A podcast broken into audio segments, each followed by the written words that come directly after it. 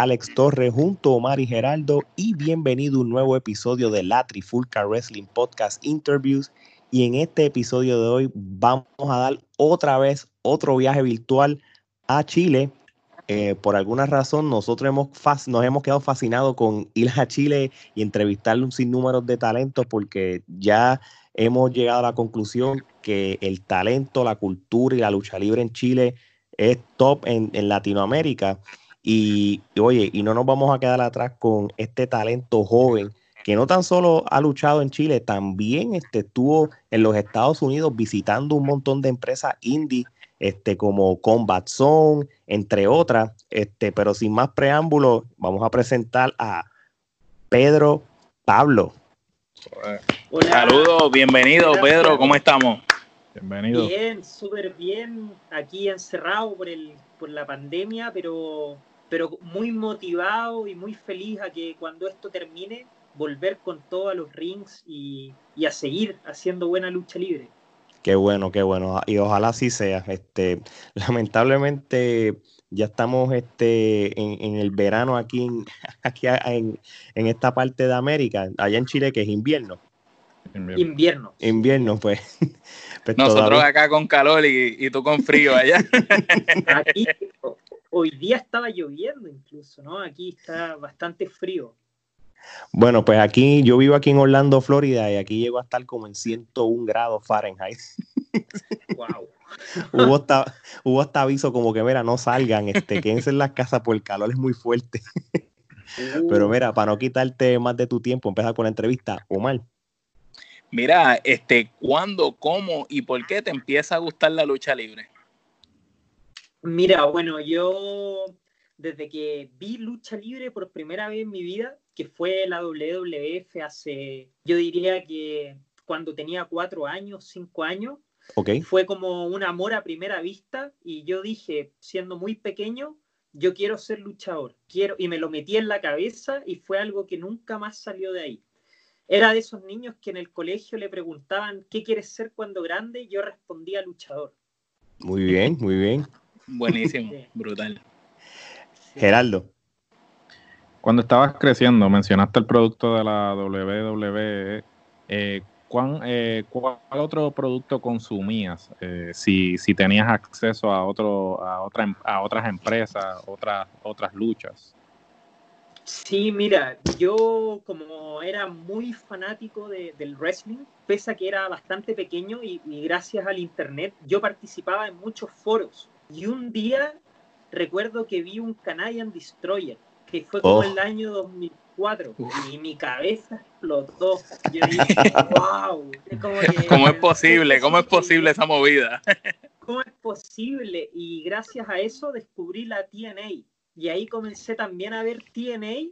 Y luego, unos años después, conocí Ring of Honor, Combat Zone y más de lo que es la lucha independiente. También comencé a ver un poco de Japón, Dragon Gate, eh, Noah, ahora último New Japan, que, ha crecido bastante, pero siempre desde muy pequeño he estado bastante ligado tanto a las empresas grandes como a las escenas independientes. Yo soy bastante fanático de la escena independiente, me gusta bastante ese estilo.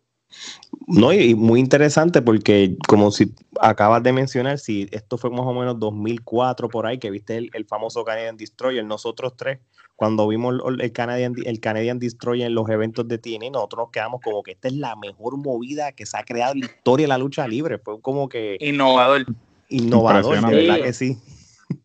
Yo recuerdo que en esos años eh, yo estaba acostumbrado a un estilo como más no tanto de movidas tan fuertes.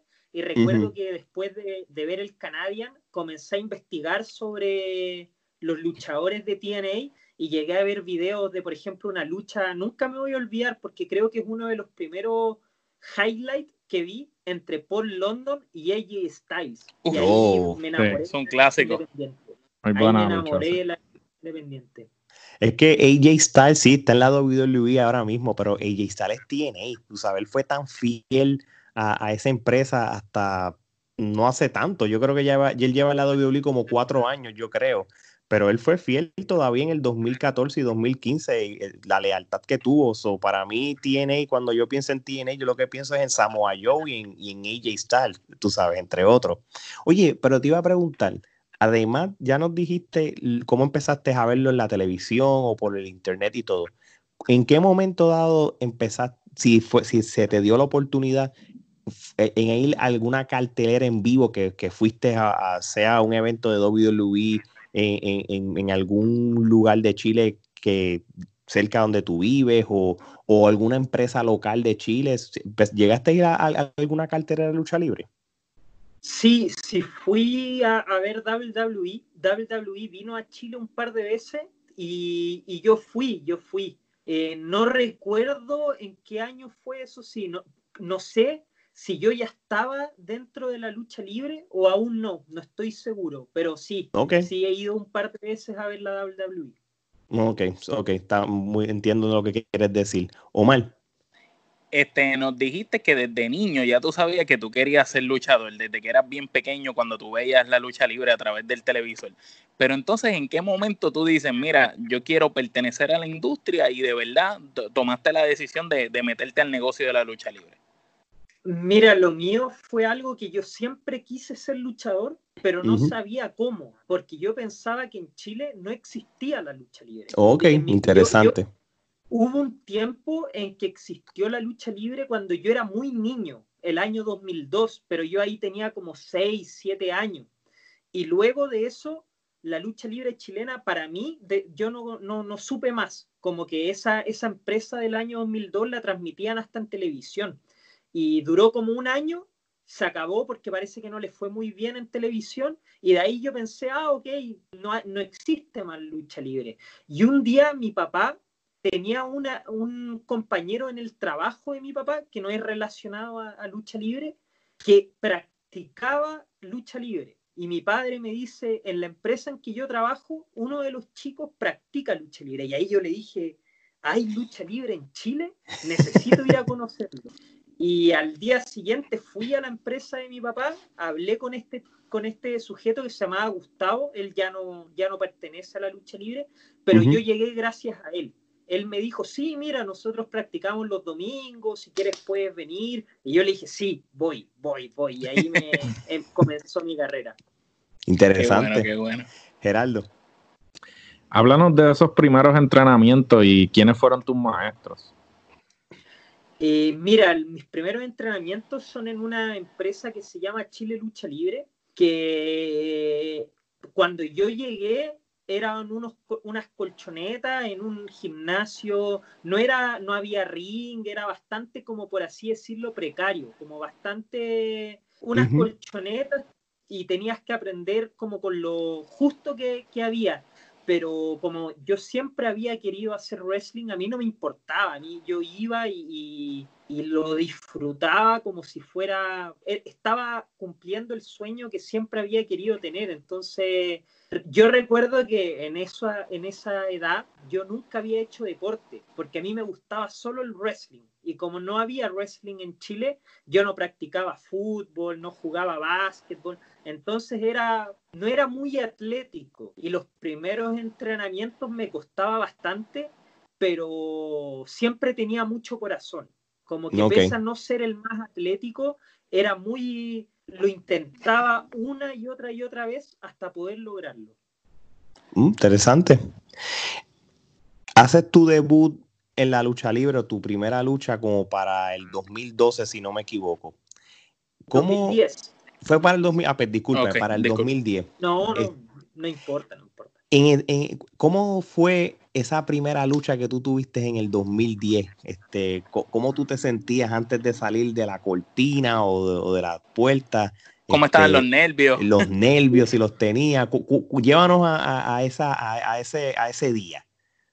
Mira, lucha. yo era bastante, yo, yo creo que tenía 17 años, era bastante niño y yo no llevaba mucho tiempo entrenando, yo solo llevaba un par de meses desde que había comenzado a entrenar. Fue todo muy rápido, porque okay. como les comenté, yo no era muy atlético, pero sí tenía mucho corazón. Entonces, por ejemplo, si me decían tienes que hacer esto, yo lo hacía, aunque por ejemplo, no me resultara muy bien, yo lo, iba, iba solamente. Entonces, como que avancé bastante rápido, por así decirlo, y me dieron la oportunidad de debutar cuando yo llevaba unos tres meses en un show que era en un supermercado. Era, estaba el supermercado, pusieron el ring en el estacionamiento y era sin, era gratis, era un show gratuito donde la gente la, que iba pasando veían el ring y se quedaban mirando la lucha libre porque era algo distinto.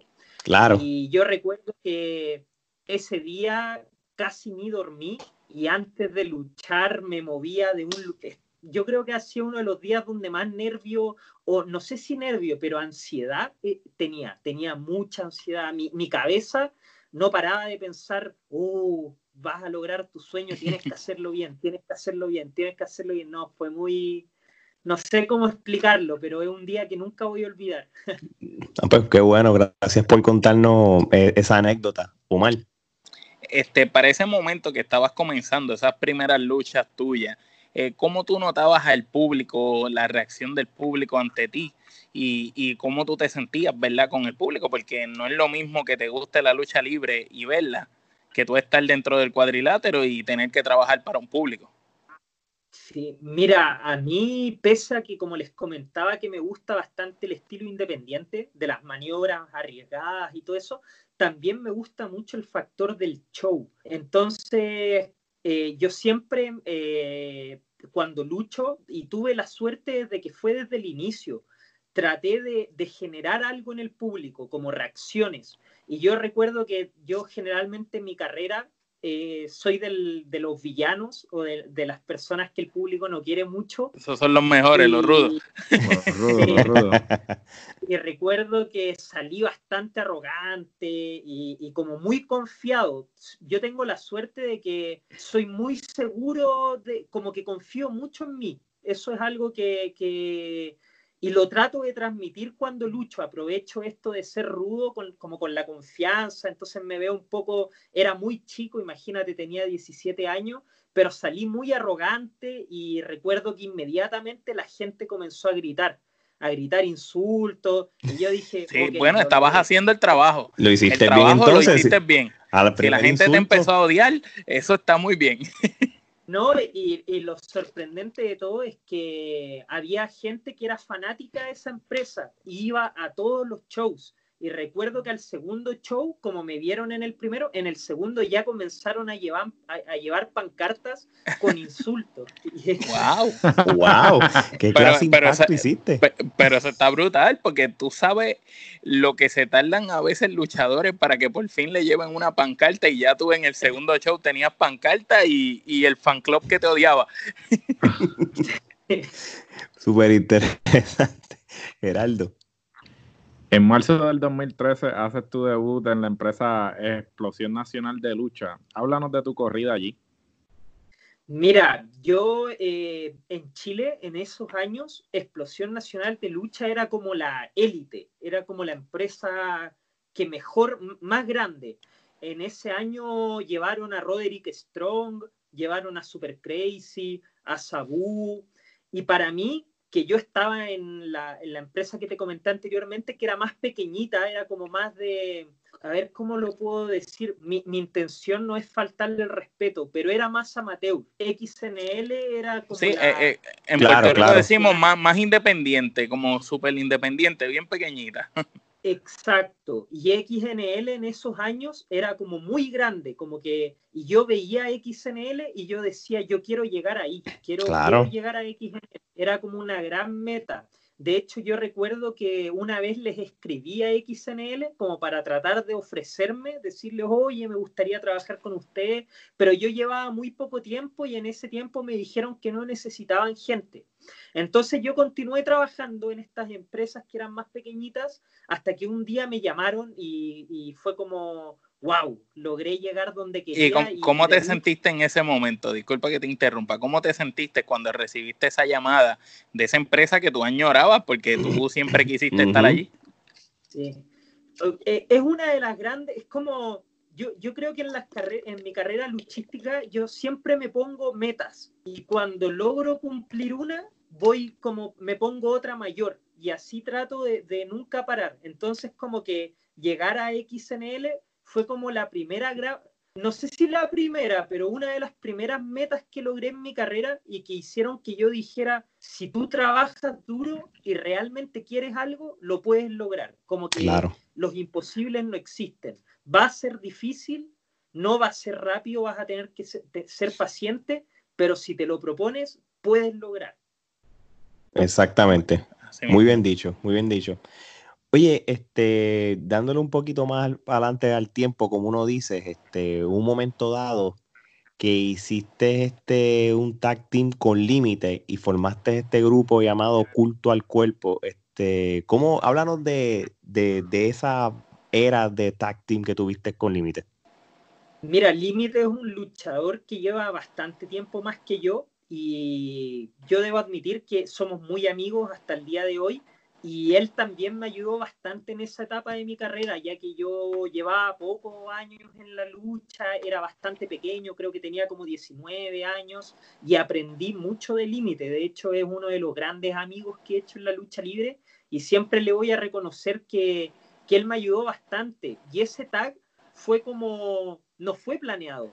El plan original era que Límite hiciera equipo con otro luchador, pero ese luchador tuvo como algunos problemas, no continuó luchando y Límite quedó sin historia y yo por el otro lado también quedé sin historia. Y como que el, dueño fue como, ok, tenemos a estos dos tipos, claro, a estos dos tipos sin historia, unámoslo.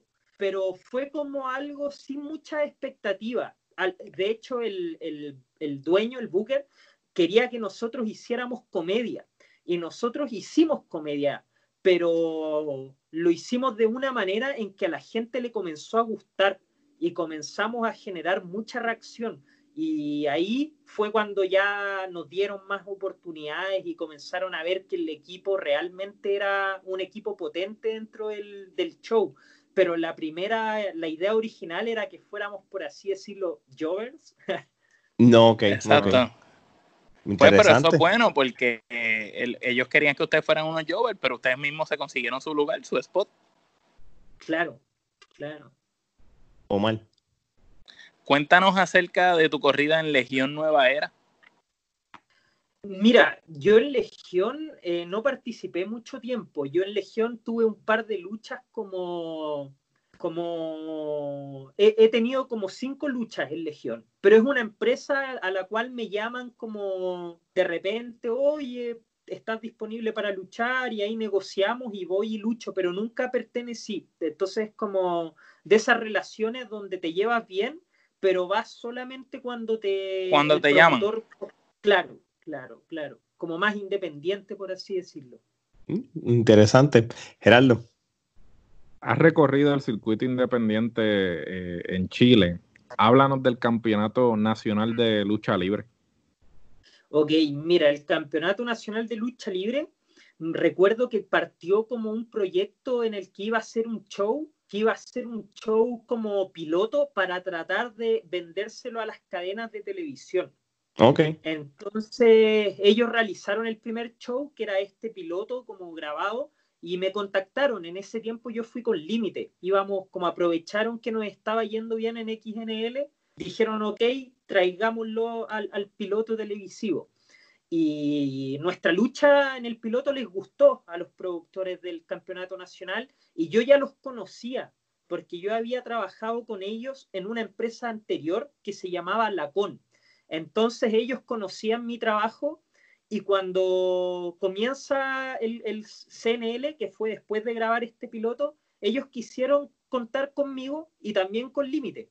Y continuamos haciendo equipo hasta que Límite ya dejó de trabajar ahí. Ahí por temas de Límite, Límite prefirió no continuar en el campeonato nacional y yo quedé single. Y ahí comencé como, como single y ahí ya como que mi carrera como entre comillas luchador individual comenzó como a despegar. No, ok. Sí, sí, que por lo menos el, cuando Límite entonces se fue, entonces pues fue para ti entonces la, tu oportunidad de brillar, que hasta el son de hoy pues ha rendido frutos entonces. Claro, claro. Oye, este es eh, uno de los momentos memorables en, tu carrera fue más o menos alrededor del 2018, si no me equivoco, y fue este, durante Vendetta. Este, tuviste una lucha contra Rocket lo, y lo derrota. Este, fue una lucha por el campeonato nacional de la CNL. Tú vienes y le quitas la máscara y haces ese cambio otra vez a, a Gil o a Rudo. ¿Cómo, cómo, fue ese cambio de nuevo a Gil y a Rudy y, cómo, cómo fue la, eh, el, feedback de la gente y, cómo eso cambió o resurgió tu etapa de luchador?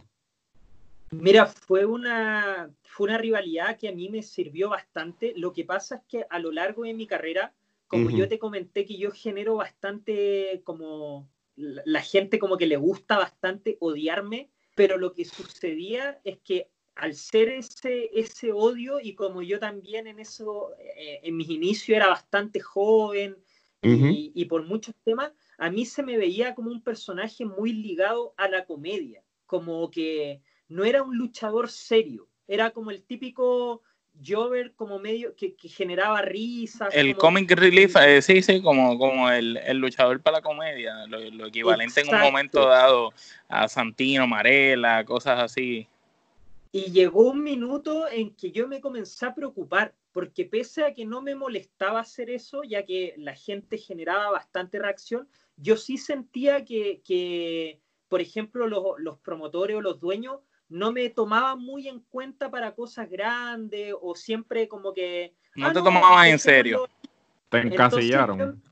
exacto, y yo comencé a decir, necesito salir de aquí porque yo también tenía planes grandes y yo sentía que mi lucha estaba mejorando, cada vez estaba luchando mejor. Entonces yo decía, pero los, los, los dueños seguían viéndome como... Sí, porque te estaban limitando. Exacto. Entonces, cuando comienza esto, que, que, en el Campeonato Nacional de Lucha crean la, la, la, rivalidad con Rocket, que al principio éramos amigos, yo comienzo una etapa como face, por así decirlo, que nunca había hecho. Yo siempre era el, rudo, pero comienzo, y comienzo a luchar más serio. Dejo de hacer como la, la, la, la comedia. Gracias que hacía antes y comienzo a luchar más serio y la gente comienza a apoyarme bastante. Y ahí como que los dueños de las empresas entendieron como, ah, este tipo también puede hacer otras cosas, no es solamente hacer reír. Y cuando traiciono a Rocket es cuando ya me transformo en un villano, pero ya no, no comedia, ya ahí la gente ya... Te tomo en serio. Sí, sí, y ahí fue cuando ya dijeron, ok, démosle el campeonato y como que por así decirlo, ahí pasé a ser como un main event, por así decirlo. ah, muy bien, muy bien. ¿Y cómo te sentiste en, en, ese momento? Y ahí tú te sentiste como que ahora sí estabas donde tú querías estar. Claro, claro, es que eh, como te dije, yo creo que los luchadores tienen que ir poniéndose metas y yo creo que una de las sensaciones más gratificantes para un luchador, aparte de que a la gente le guste tu trabajo, yo, yo diría que eso es lo primordial. Lo segundo es cuando tú logras la meta, cuando tú dices, ok, yo quiero, no sé, lograr esto, quiero que la gente comience a tomarme en serio, ya no quiero que me usen como para hacer reír, quiero que la gente me vea como un luchador serio y lograrlo es como oh, lo logré, como que te sientes feliz porque trabajaste para eso, porque te esforzaste para eso. Ok. Omar. Viajaste a los Estados Unidos para el 2019, debutaste en Combat Zone Wrestling, estuviste en otras empresas independientes como Warriors of Wrestling y H20. ¿Qué nos puedes hablar sobre las luchas que tuviste ahí? Mira, para mí, como yo siempre te he dicho, mis pequeñas metas son las que te he ido contando, pero mi principal meta, la más grande desde que inicié en el pro wrestling, fue llegar a, a poder estar en Estados Unidos. Yo realmente quiero hacer una carrera a nivel mundial. A mí me gustaría que mucha gente pudiera ver lo que yo hago y siento que el mercado en Chile, pese a que está creciendo bastante y hay muy buenos luchadores, aún es muy pequeñito. Por ejemplo, yo me di cuenta estando en Estados Unidos que los luchadores de allá no, conocían la lucha libre chilena. yo para ellos era alguien desconocido, entonces yo dije Estados Unidos, México y Japón, y bueno, ahora último yo diría Inglaterra quizás lo agregamos, son los principales lugares donde los luchadores pueden resaltar sus carreras. y mi meta siempre, por un, por un tema de estilo, siempre me gustó mucho Estados Unidos, porque siento que es, es, el pro wrestling y aparte la parte del espectáculo, que a mí también me, me gusta bastante. Entonces yo siempre había querido luchar en Estados Unidos y realizo este viaje con un amigo y por, nosotros no conocíamos a nadie. Yo ni siquiera hablo muy bien inglés, mi inglés es como el de un cavernícola. Estamos en la misma, el mío es como el de Scarface de la película, Tony Montana. Sí, pero por suerte me fue muy bien, superamos todas nuestras expectativas, llegamos a tener 45 luchas, luchamos en 18 promociones, eh, recorrimos 8 estados, ganamos un campeonato, debutamos en CZW y todo sucedió muy rápido, como que en solo esos tres meses logramos hacer muchas cosas y ahí fue cuando ya como volví a Chile y ahora mi ambición es poder volver a Estados Unidos y, poder... Yo quedé enamorado de, la lucha libre en Estados Unidos. Del circuito independiente de Estados Unidos. Sí, porque, porque me fue muy bien, hice muchas amistades, a los promotores les gustó nuestro trabajo, de hecho ellos nos dijeron cuando vuelvan, avísennos, porque queremos seguir trabajando con ustedes.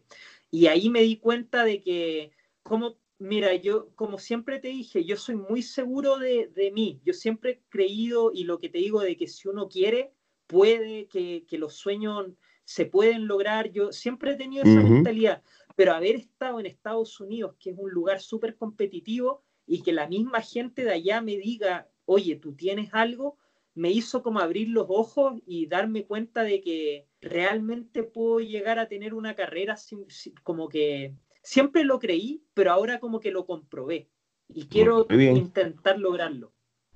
Y, Perfecto. Y, pregunta que te hago, este, ¿alguien te dijo, te ayudó como tal o simplemente el viaje tú lo diste y después que ya tú estás en Estados Unidos, ahí es que empiezan a averiguar dónde hay lucha libre y pueden luchar? ¿Alguien te dio la mano? Nosotros compramos el pasaje con mi amigo sin conocer absolutamente a nadie. Y, pero tuvimos la, la, no sé si la inteligencia, pero esto lo planificamos como, no fue como, ah, vamos a ir a Estados Unidos, como que... Lo hicieron bien hecho. Yo compré, el, yo compré el pasaje tres meses antes, entonces yo le dije a mi amigo, ok, mira, aquí tenemos tres meses para, para, para hacer cosas, porque si en esos tres meses no conseguimos luchas o no conseguimos contactos, nada, vamos a ir a pasear y nosotros no queremos ir a pasearnos. Para nosotros esto era algo importante. Entonces en esos tres meses me comencé a mover como loco, comencé a mandar correos, comencé a mandar mi video, mi highlight y por suerte tuve una súper buena respuesta, como que eh, al principio estaba un poco preocupado porque de repente los correos no los leen, pero por suerte de a poco fui y, siempre tratando de ser bastante humilde, pero, pero también diciéndole a los tipos, mira, yo, yo quiero ir a trabajar, yo quiero ir a aportar, no quiero que, no quiero que me hagas un favor, yo quiero, realmente quiero trabajar. Ganarme, ganarme el spot. Exacto, y estas son mis luchas, por favor, vela. Y tuve la suerte de que bastantes promotores las vieron, les gustaron y, y, nos pusieron en cartelera. y, y se dio todo muy bien por suerte. Posiblemente el video de Vendetta yo creo que fue suficiente para convencerlo, porque... sí, sí, ahí mandé el currículum. Seguro, Geraldo. En la empresa Fight Society eh, luchaste contra Alessandro y Rayo por el campeonato Hatunaki. Eh, háblanos de esa lucha.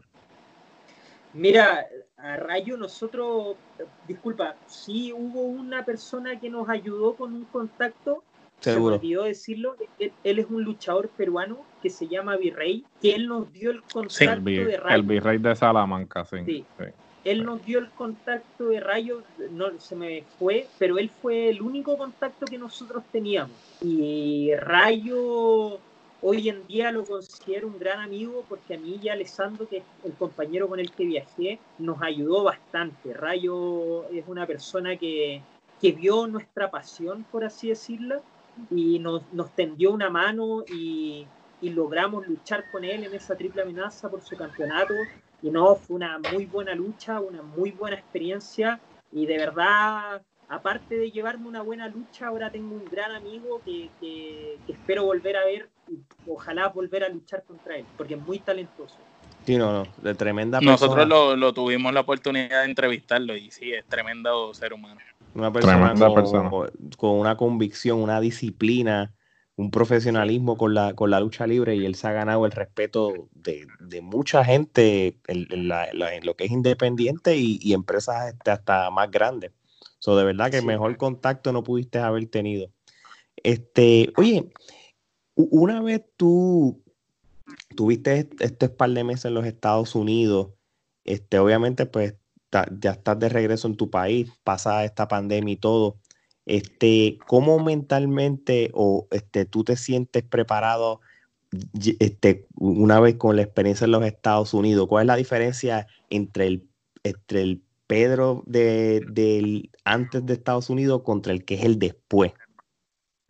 Mira, como te digo, ese, ese viaje hizo que yo, como te dije, siempre tuve sueños muy grandes y ambiciones muy grandes pero ese viaje hizo que lo quiera rápido, o sea, no sé si rápido, pero quiero volver a ir a Estados Unidos. Ese viaje lo único que, hizo fue como despertar esas ganas de, hacer una carrera, de volver a ir, de viajar, de poder mostrar lo que hago y, y de verdad quiero dedicarme a la lucha libre, no quiero que esto sea como mi hobby, quiero que esto sea mi trabajo, quiero que esto sea mi profesión, quiero llegar a alguna empresa grande, quiero poder tener una visa, puedo, quiero, quiero poder decir que vivo de la lucha libre. Esa es mi gran meta, mi gran sueño y voy a trabajar lo más duro que pueda por lograrlo. Espero poder lograrlo y bueno, si no, por lo menos lo voy a intentar.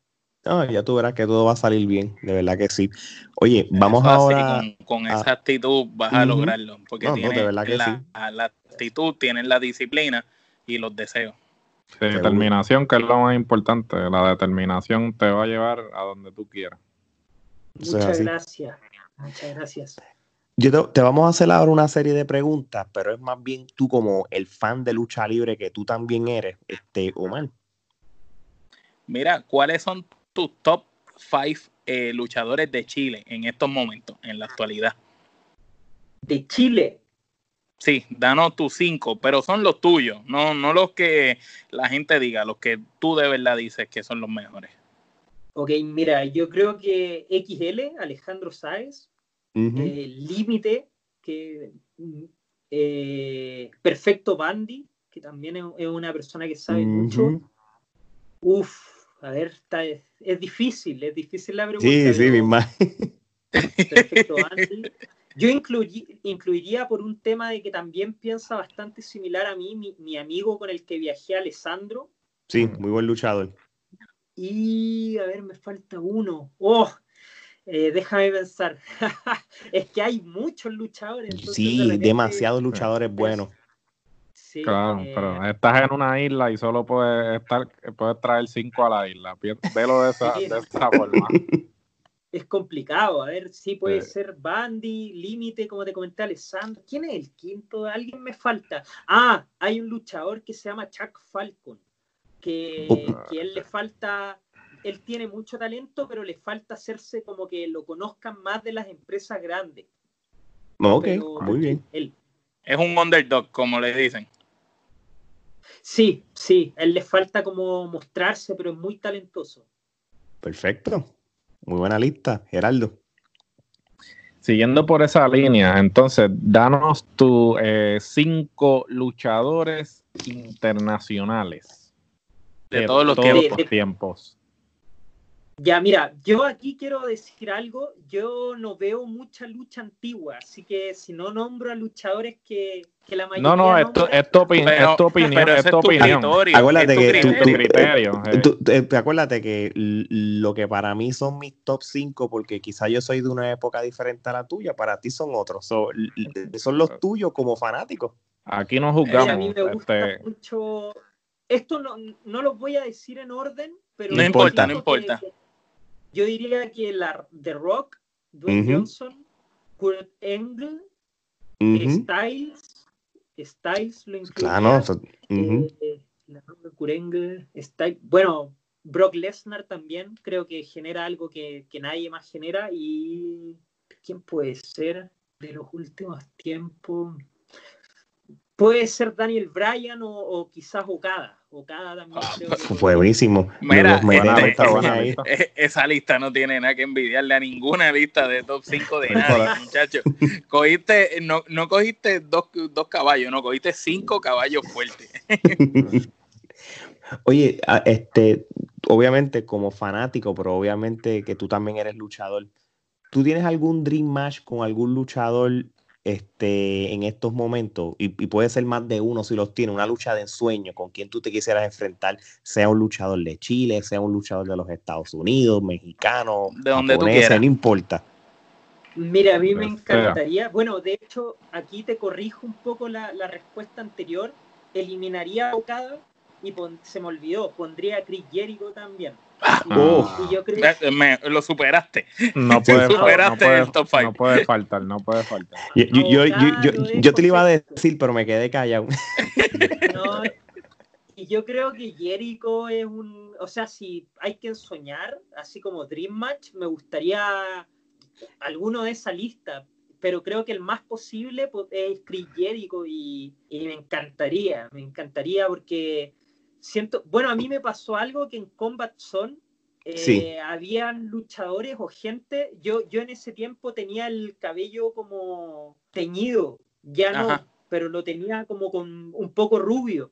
Y yo cuando lucho, generalmente, pero no es porque le copie allí, es como que se me dio, también hago mucho ruido. Por ejemplo, cuando golpeo a alguien hago como el ¡ah! Y había luchadores de Combat Zone que, que, decían que era como, me comparaban un poco, decían como tú tienes algo de Chris Jericho, entonces es algo como que... eso está bueno. Me gusta. Sí, pero es que, me, que, que, eso, es un, es un halago tremendo, muchachos. Es, un, es, un, es un tributo, no es copiar, es, un tributo más bien.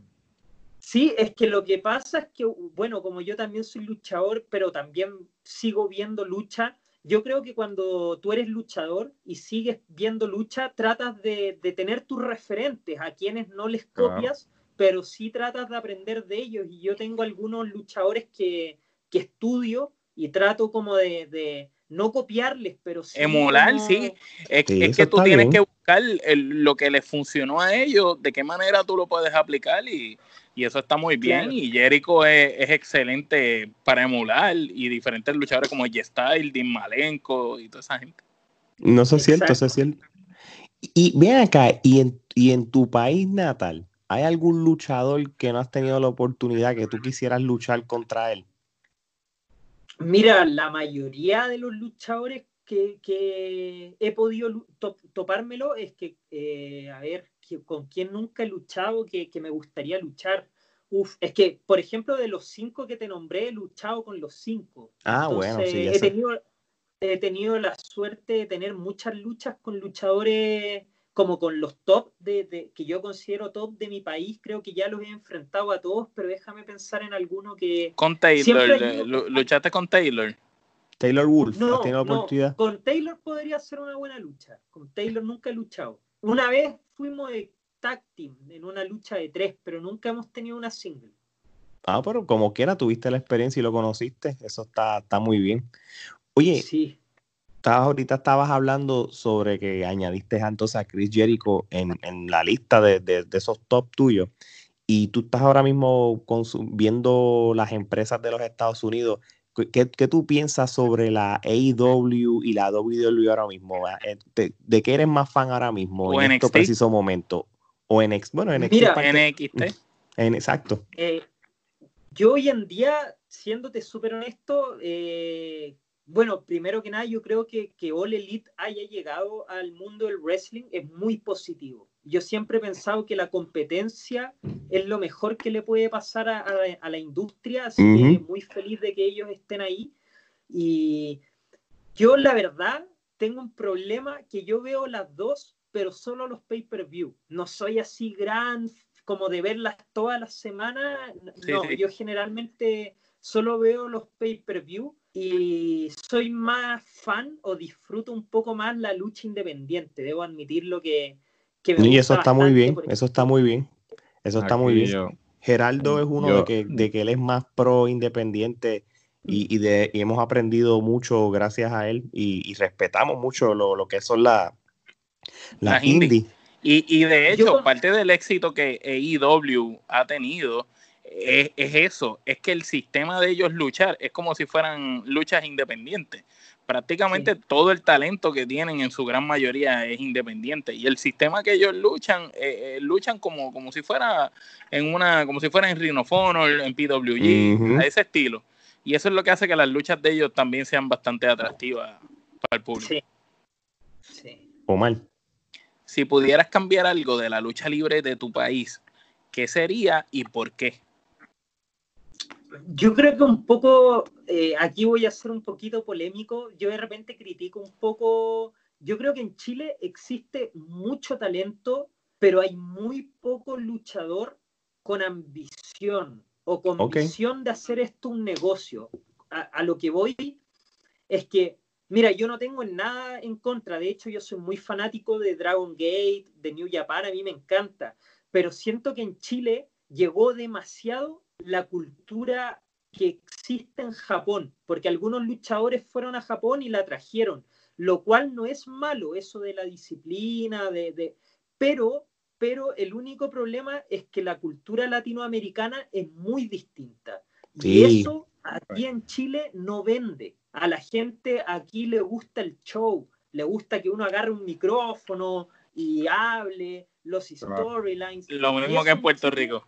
Eso en Chile ocurre muy poco. Y los luchadores que lo hacemos como, por ejemplo, a mí me gusta mucho eso. A mí me gusta eso de agarrar una cámara, un micrófono, y siento que hay algunos luchadores que no lo entienden o lo ven como algo negativo, cuando en realidad lo único que estoy haciendo es tratar de, generar para que el público se interese más.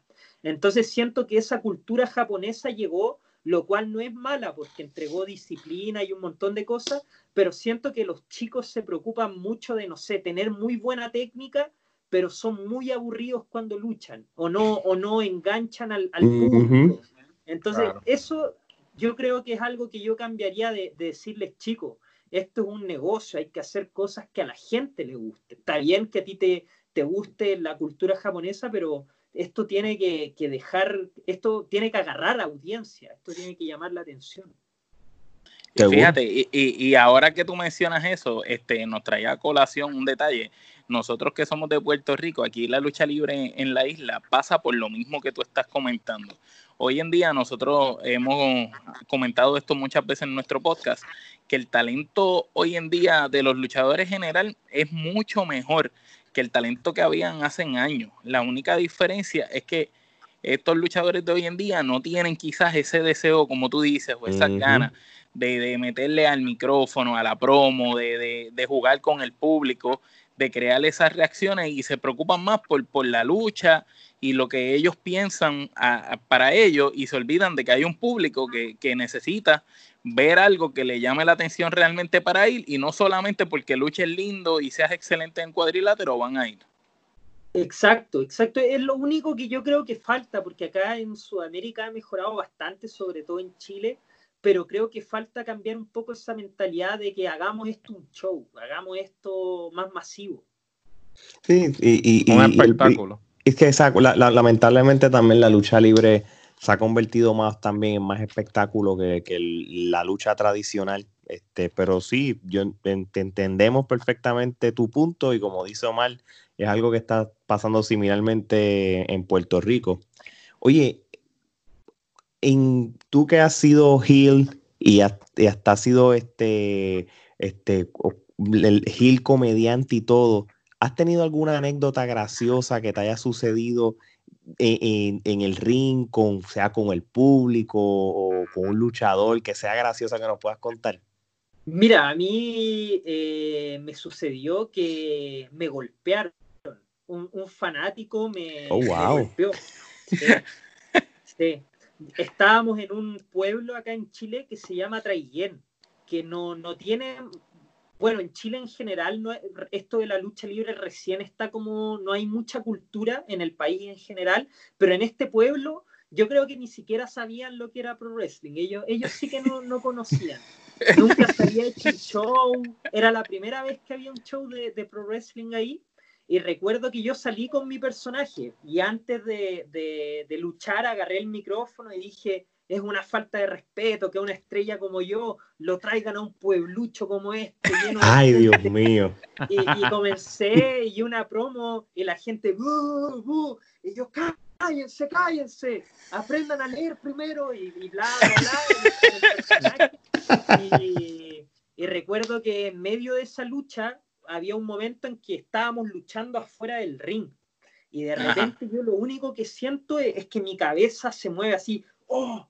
Y, y, me giro y es un tipo ya adulto, grande, tenía como 45 años, me dio un y antes de que yo, como mi compañero de lucha, mi rival, se percató de esto, entonces... Te, te rescató. Como que me subió al ring y me dijo, no, no, continúa luchando. Y continué, pero sí fue ahí se metió el staff y todo, porque fue un golpe. Sí, sí, sí, sí. Sí, fue un puño, básicamente. Tú, tú sabes que algo similar eh, sucedió acá en Puerto Rico en un evento de lucha libre con Alberto el patrón, Alberto de Río. Estaba luchando con, con una de las estrellas de, locales de la isla. Y en, en, medio de la lucha, antes de la lucha, él también cogió el micrófono y empezó a insultar y a decirle cosas a, los fanáticos. Y cuando empieza la lucha, en una están así por el público peleando y lo cogió un luchador y le hizo como una, como una dormilona, este, un countdown, un headlock y empezó a apretarlo. Y entonces Alberto empezó, tú sabes que él era, él sabía artes marciales en y empezó a darle de verdad al tipo y, le, rompió la, le barató la cara. Y, pero ahí mismo el luchador que estaba luchando con él se vio como lo, cogió por el cuello así, se lo llevó para dentro del ring, tú sabes, y como que, como que calmó la cosa. Y después vino lo mismo, el staff, y sacaron a, la persona por la, por la situación. Sí, o sea, eh, eh, eh, es, es, bueno generar esa cantidad de... Es tu trabajo, pero hay gente que no entiende que, que no puede andar golpeando a los luchadores. Pero eso quiere decir que hiciste bien el trabajo. Y, y, no te preocupes, acá en Puerto Rico hay una historia antigua que un luchador le quemaron el carro por, por decirle insultos a los fanáticos de, del pueblo. Y fue para los 90, sí, pero sí. Sí, sí, en los 90. Fue bien pasional la situación. Geraldo. ¿Qué piensas de la revolución femenina que se está llevando a cabo alrededor del mundo en la industria de la lucha libre? Yo creo que es súper bueno. Yo, yo creo que yo he hecho algunas luchas intergénero en mi carrera y creo que está súper bien que ahora a las luchadoras se les vea como luchadoras, porque hay chicas que realmente son talentosas, realmente se esfuerzan y qué bueno que ahora puedan como mostrarlo, porque hace unos años atrás pues quizás eran muy talentosas, pero siempre las veían como manager o en como diva. Claro, entonces a mí me parece que es súper positivo que, mientras alguien haga algo bueno arriba del ring, que lo dejen hacerlo. No, ok. Muy bien, muy bien. Geraldo. Ahora vamos a pasar a una sección que se llama el toma y dame. Esta sección consiste en que yo te voy a dar un nombre y tú me vas a decir la primera palabra que te venga a la mente sobre esta persona. Si no tienes nada que decir al respecto, simplemente dices paso. Ok. Entonces comenzamos. Puma chileno. Eh, oh, que regreso. Espero que regrese. Espero que regrese. Ok. Límite. Amigo. Vander Vega. Alto. Taylor Wolf. Grande. Extra large. Talentoso. Andy Sykes. Desaparecido. Boris Mueller. Buen oponente. Son dos palabras. No, no, tranquilo, está bien. Carnicero. Oh, a ver. Eh, es que no puede, puede ser más. No, no, pero puedes decirle una frase, tranquilo. Sí, tranquilo. Una frase, sí. Conoce su rol. Conoce muy bien, muy bien. La empresa Cinco Luchas Clandestino. buen wrestling. Rocket. Oh, ya dije amigo, no, no sé si lo puedo Sí, repetir. lo puedes decir, sí. Sí, Sí, Compadre, sí. sí. compadre, amigo. sí, sí, muy bien. Historia también, historia puede ser. Alessandro. Eh, compañero, compañero. Jordan Oliver. Uh, el mejor rival que he tenido. Nítido. Leonardo Nanhari. Ol- eh, des- olvido es que no lucha hace muchos años. No, ok. Francis Rodríguez. Eh, futuro, futuro. Y para culminar, Pedro Pablo. Sueños. Sí. Creo que va a la par con, con lo que nos has contado. eh, creo que te define sueño. Sí. Omar. Es difícil. Es de- uno cuando ve estas entrevistas piensa que es más que es fácil este juego y, y no, eh, es un poco complicado. Sí, sí, por- por- porque la, la idea es, es eso, es jugar con nombres que tú conoces y ver qué puedes decir diferente eh, en cada uno, porque tienes varios amigos dentro del negocio, entonces Claro. no, no a todos les vas a decir amigos y, y- y es ver eso. Y, eh, No, eh, claro. eh, pero lo hacemos sin, sin mala intención, tú sabes, siempre No, por, claro. por tratar de, de saber, porque sa- sabemos que tenemos colegas que hacen el tipo de juego, pero preguntan cosas polémicas, tú sabes. Y para no, yo, tratar de- yo- yo igual trato de que mi carrera, yo arriba del ring soy terrible, terrible. Yo a- arriba del ring soy capaz de, de insultar a todos esos que me nombraste, pero abajo trato de mantenerme, no es mi trabajo, abajo del ring no es mi trabajo. Yo cuando Claro. subo, ahí es cuando hablo y, y digo y No, no, pues seguro. Se te entiende, se entiende. Omar. Sabemos que eres muy joven aún, que tienes un futuro brillante por delante y si sigues como vas va a ser súper grande, pero cuando tu carrera culmine, ¿cómo tú quieres que sea recordado ese legado tuyo? ¿Cuál tú quieres que sea? eh, mm, ya no es solo una palabra, ¿cierto? No, no, no, No, no, ya, una ya, pregunta, ya.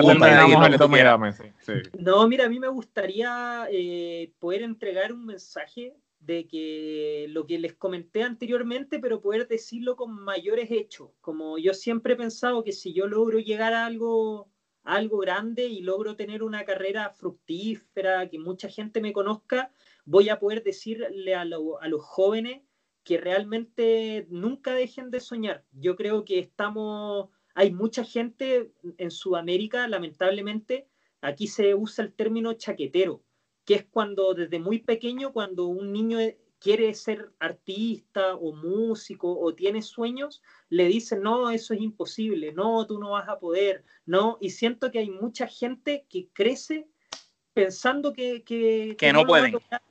¿Cómo? Que no pueden, pensando que no pueden. Exacto, porque la sociedad o, o- o mucha gente te dice, no, eso, dedícate a, a- a un trabajo tradicional. Entonces siento que si yo logro llegar a algo grande y hacer una carrera, voy a poder decirle a la gente, inténtenlo, luchen por sus sueños, como que eh, yo no tenía posibilidades y aún así lo logré. Yo nací en un país donde no existía cultura, no soy un tipo alto, no soy, yo, yo tenía como muchas desventajas, pero si logro algo grande va a ser por el corazón que le puse. Y si yo lo logro, cualquier persona lo puede lograr. Entonces me gustaría que ese sea como el legado que, que es como la, la perseverancia o luchar por tus sueños hasta que lo logres, no aceptar los no. No Claro. quitarse, no quitarse jamás. Claro. Muy bien. Este, ¿cuáles son tus metas a corto y a largo plazo?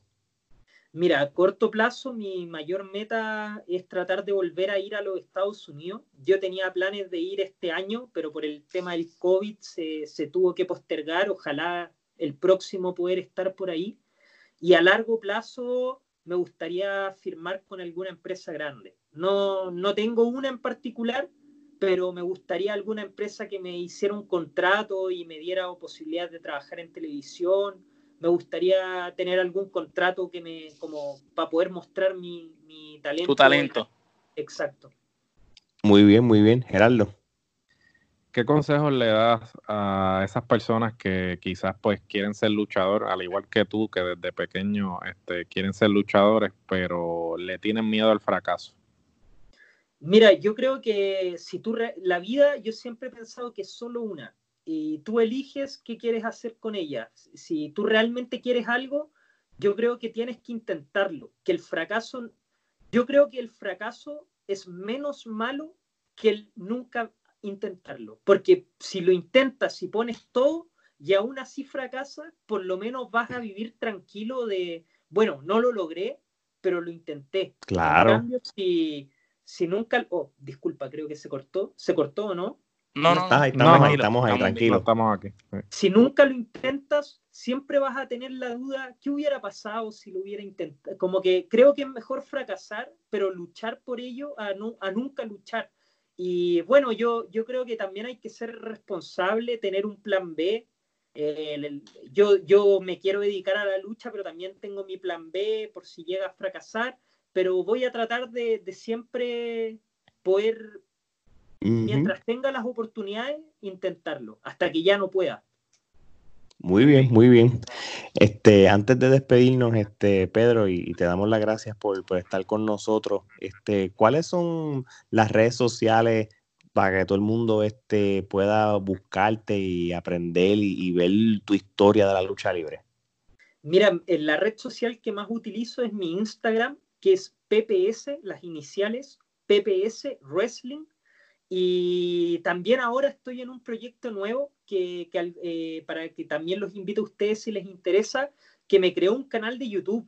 Llevo dos semanas con un canal de YouTube que se llama Ojos de Luchador, en el cual voy contando un poco de mi experiencia, algunas cosas de las que hablamos aquí, también la, allá las profundizo más, como mis primeros entrenamientos, y trato de subir un video todas las semanas de cómo ha sido mi vida. Yo llevo 10 años de carrera y cómo ha sido mi vida en estos 10 años desde que decidí ingresar a la lucha libre.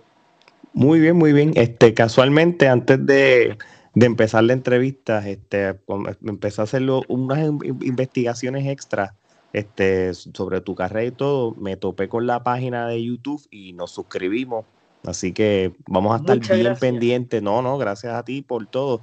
Este, vamos a estar bien pendientes del contenido y, si lo tenemos que promocionar, lo promocionamos. Este, Omar, nosotros, las redes. Bueno, gente, recuerden seguir a la Trifulca Wrestling Media en todas las redes sociales, en Facebook, en Instagram, en Twitter. En Facebook estamos como la Trifulca Wrestling Podcast todavía, no nos han querido cambiar el nombre, pero ya saben, pueden buscarnos como Trifulca Wrestling Media en todos lados. Recuerden escuchar el podcast ya y todos los demás podcasts que tenemos, porque recuerden gente que debajo de Trifulca Wrestling Media tenemos el Tommy Wrestling Show eh, directamente desde Panamá, tenemos Talking Smoke with the Blondes directamente desde Perú, desde Puerto Rico el Hot, el hot Collector Spot de, de Joey y también tenemos en la clara con la Trifulca y Trifulca Wrestling Podcast. Así que ya ustedes saben, gente, mucho entretenimiento lucha libre. Búsquennos en YouTube, se suscriben al canal y van a disfrutar todo lo que quieran. Seguro que sí. Y Pedro, de verdad que te agradecemos el tiempo que sacaste este, para nosotros. Este, la pasamos súper bien, aprendimos mucho de tu carrera y, y una vez pase toda esta pandemia, aquí vamos, somos unos fanáticos tuyos ahora mismo. Y, y que se repita. Y que cuando, se repita. Cuando, cuando, hagas cualquier logro, cualquier cosa, tú nos escribes y nos dices, mira, quiero ir para allá a hablar sobre el campeonato este que gané y, ya tú sabes, está, aquí las puertas están abiertas. No, yo también quiero agradecerle a usted, me sentí muy cómodo. Eh, ahora también soy fanático de la Trifulca, voy a comenzar a ver sus podcasts porque son muy buenos, sus entrevistas, voy a estar atento. Y no, agradecerles por la buena onda, de verdad me, sentí súper cómodo y, súper buen trabajo investigativo, los felicito, así que... Muchas gracias, muchas gracias. Muchas gracias. Bueno, gente, pues entonces de parte de Alex, Omar, Geraldo y Pedro Pablo, esto será hasta la próxima.